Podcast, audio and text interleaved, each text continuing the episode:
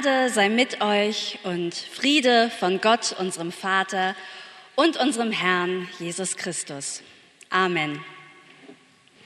Es ist wirklich ein Paukenschlag, mit dem der erste Advent so in die Adventszeit uns starten lässt.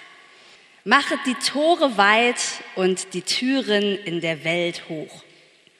Wir kennen ja meist eher den Text des Liedes, macht hoch die Tür, die Tor macht weit. Ich finde, man kann auch diese Worte gar nicht so ja, einfach nur lesen, ohne dass so im Hinterkopf die Melodie ein bisschen mitklingt. Ja, öffnet die Türen und Tore. Gott ist da. Lasst ihn rein. Ich finde, das verströmt so eine ganz besondere Atmosphäre. Und wie passend so zum ersten Advent, neuer Start ins Kirchenjahr, alles neu, alles anders. Gott ist da, macht ihm die Tür auf. Und in den folgenden Versen des Psalms, wir haben ihn ja gerade gehört, wird die Ankunft Gottes, wenn wir ihm die Tür aufmachen, mit Prunk und Pomp beschrieben. Diese Bilder malen eine Szenerie von ganz viel Majestät und Erhabenheit, wie es sich eben für einen König gehört, könnte man sagen. Es ist diese Königsherrschaft, die als Leitmotiv über diesem gesamten Psalm steht. Der Lobpreis, der da gesprochen oder auch gesungen wird, der drückt aus, Gott gehört die ganze Welt. Alles, was auf ihr ist. Der Schöpfer ist da bei all denen, die er gemacht hat. Er hat das alles gegründet und er überlässt auch diese Erde und ihre Bewohner nicht den chaotischen Gewalten. Macht also hoch die Tür.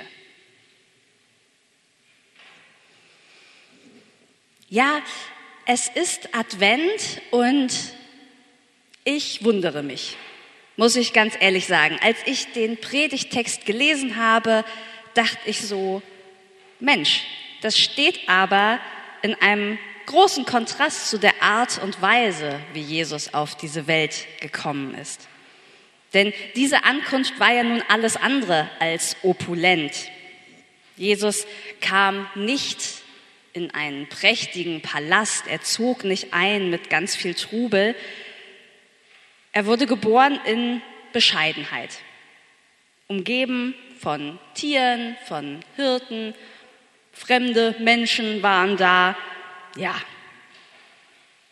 dieser scheinbare Gegensatz zwischen dieser majestätischen Beschreibung im Psalm und der Realität von Jesu Geburt, den finde ich bemerkenswert. Aber ich glaube, dass genau hier eben diese tiefe Botschaft des Advents liegt. Gottes Wege sind nämlich nicht unsere Wege. Und der König, der mit Pomp und Pracht erwartet wurde, der kam ganz anders, kam in aller Stille, um unter uns zu sein, um eben genau einer von uns zu sein. Das würde ich sagen, ist so die wahre Botschaft von Advent. Also klar, auch das ganze Geschmücke und der Weihnachtsbaum und man versucht irgendwie alle Lieben nochmal zu sehen. Aber ich finde, die wahre Message ist, Gott ist da. Gott kommt zu uns und eben nicht in überwältigender Pracht, sondern so wie wir Leben ja auch irgendwie kennen, in aller Einfachheit und Zerbrechlichkeit. Und ich finde, das zeigt, Gott ist eben beides. Schöpfer dieses Erdkreises, aber auch Menschgewordener. Denn Gott will uns nahe sein und eben um diese Nähe geht es ja. Gott ist dieser König, der genau da wohnt, wo Menschen seine Nähe suchen. Und hier tut sich eine große Weite auf. Da verschwimmen nochmal diese Grenzen zwischen ganz groß und ganz klein. der König, der Menschen zu Herzen geht, ist eben derselbe, dem diese ganze Welt gehört. Macht hoch die Tür. Wir Christen feiern im Advent im Grunde ja auch die doppelte Ankunft von Jesus. Zum einen eben diese bescheidene Ankunft im Stall, die Geburt in Bethlehem. Mit dieser Geburt haben wir die Menschwerdung Gottes erlebt.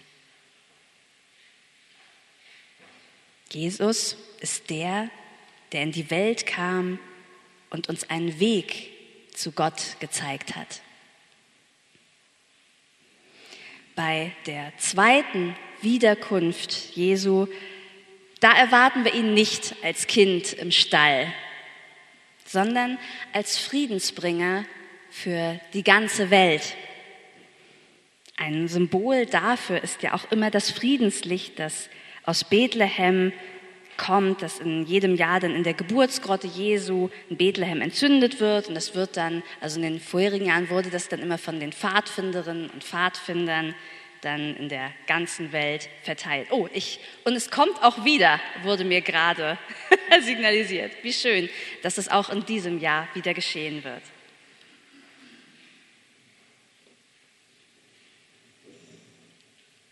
Advent 2023. Was gibt nun Hoffnung? Vieles ist auf unserer Erde einfach heillos durcheinander. Ein wirrer Berg von Problemen, von Sorgen, von Schuld. Es gibt so viele schlimme Nachrichten, so viele aussichtslose Prognosen, dass man trotz Advent, Advent eben doch den Mut verlieren könnte. Dazu kommen vielleicht eben auch noch ganz eigene Sorgen und Probleme, jeder bringt ja so seinen Rucksack des Alltags mit sich, wo das ein oder andere vielleicht gerade nicht so super läuft. Manchmal könnte man den Mut dann völlig verlieren, einfach dicht machen, einfach gar nichts mehr an sich heranlassen.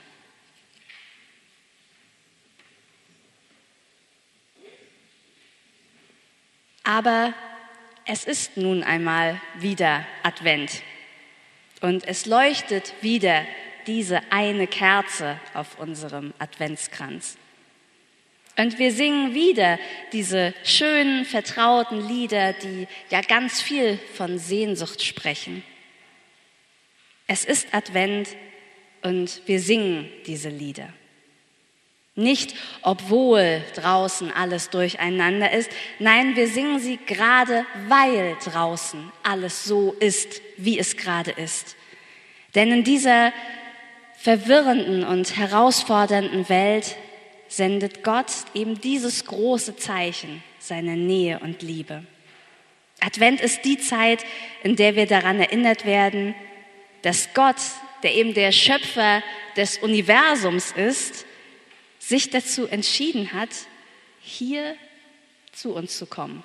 Auch in der Gestalt eines Menschen, hier direkt in unsere Mitte.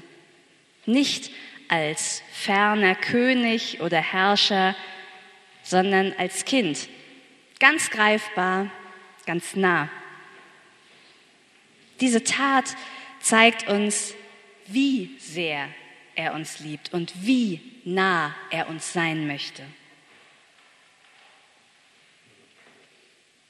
Ich finde, das zeigt, Gott ist eben nicht einer, der abseits steht, der irgendwo wabert, von dem wir vielleicht nicht mal einen Hauch irgendwie irgendwann zu spüren bekommen könnten.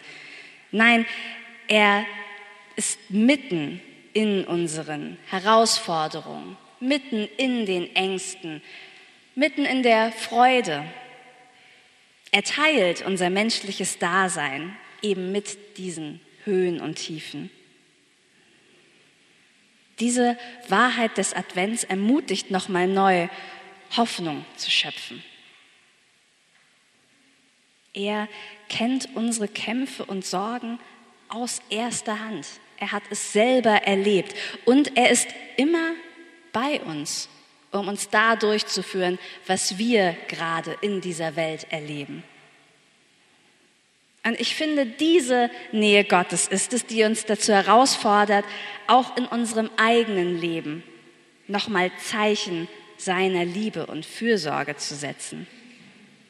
Wir sind eingeladen, besonders im Advent, aber auch darüber hinaus in unseren Gemeinden und auch in unseren Familien Orte der Hoffnung und des Friedens zu schaffen, indem wir Gottes Liebe in unseren Handlungen widerspiegeln, können wir diese Botschaft des Advents ganz lebendig halten.